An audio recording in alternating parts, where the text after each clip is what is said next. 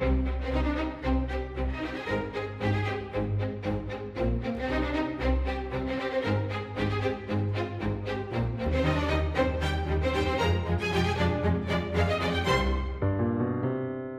Helena, Santos Matos é então, digamos, um curioso que se transforma num mecenas, num investidor? Esta leitura pode Sim, ser feita? ele vai apoiar, por exemplo, tais iniciativas, como é o caso do concurso de papagaios uh, na Amadora, em 1912, mas vamos ver, por exemplo, o seu papel, muito importante, já a 26 de janeiro de 1913. O que é que aconteceu a 26 de janeiro de 1913? Graças a uma iniciativa da Liga de Melhoramentos da Amadora, parte do então Hipódromo de Belém um avião que aterra nos terrenos do casal do Borel. E uh, pode perguntar-se como é que correu essa viagem. Correu de uma forma bastante desastrada, porque apesar de ser muito curta a viagem. Ia subir, mas por acaso não interessa. Exatamente. o aeroplano, quando aterrou, parte, a hélice também não ficou assim muito bem, e o, o próprio aeroplano em si mesmo uh, ficou bastante danificado. Curiosamente, oito dias depois, o aeroplano já estava preparado para levantar voo de novo. Porquê? Porque houve alguém que pagou o seu arranjo e forneceu os materiais que eram necessários.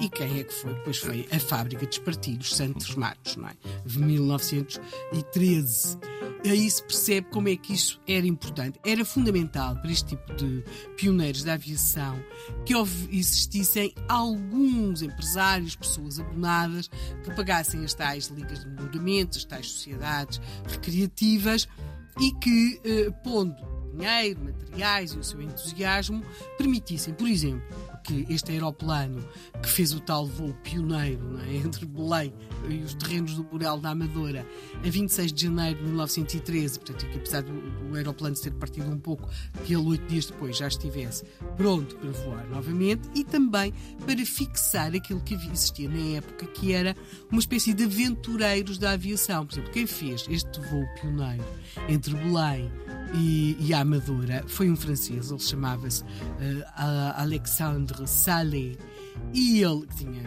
licença de piloto aviador. Um, pode perguntar-se então porque é que ele não ficou em França. Ele até tinha, tinha tido inicialmente uma profissão que era marceneiro, depois começou a entusiasmar-se muito com a, com a, aviação, vai fazer alguns, alguns voos em França, mas ele precisava de financiamento. E aí caem-lhe os olhos em Portugal. E porquê? Porque Portugal era um país onde ainda existiam poucas pessoas a procurar, eh, poucos pilotos estrangeiros a procurar esse tipo de financiamento. E porquê?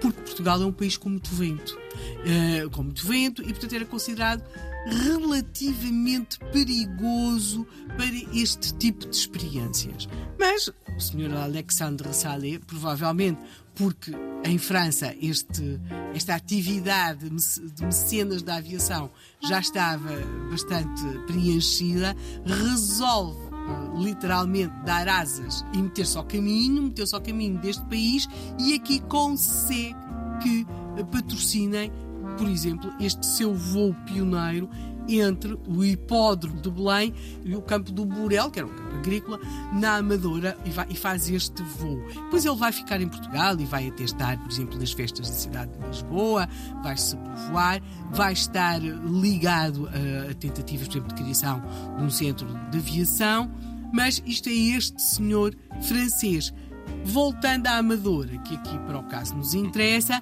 nós, por exemplo, vamos ver que em 1917 vai realizar-se já na Amadora um primeiro festival aéreo e em 1919 vai instalar-se na Amadora o GEAR, ou seja, Grupo de Esquadrilhas de Aviação República e vai instalar-se naquela zona onde depois uh, vai estar, por exemplo, a Academia Militar. Exatamente. a Amadora está ligada a este lado pioneiro da aviação, uh, já em 1919, então com a instalação do Grupo de Esquadrilhas de Aviação República, portanto, não é de admirar, e está explicado porque é que Carlos Black e Humberto da Cruz, em 1931, vão aterrar na Amadora e é para esse momento dessa aterragem que nós vamos amanhã.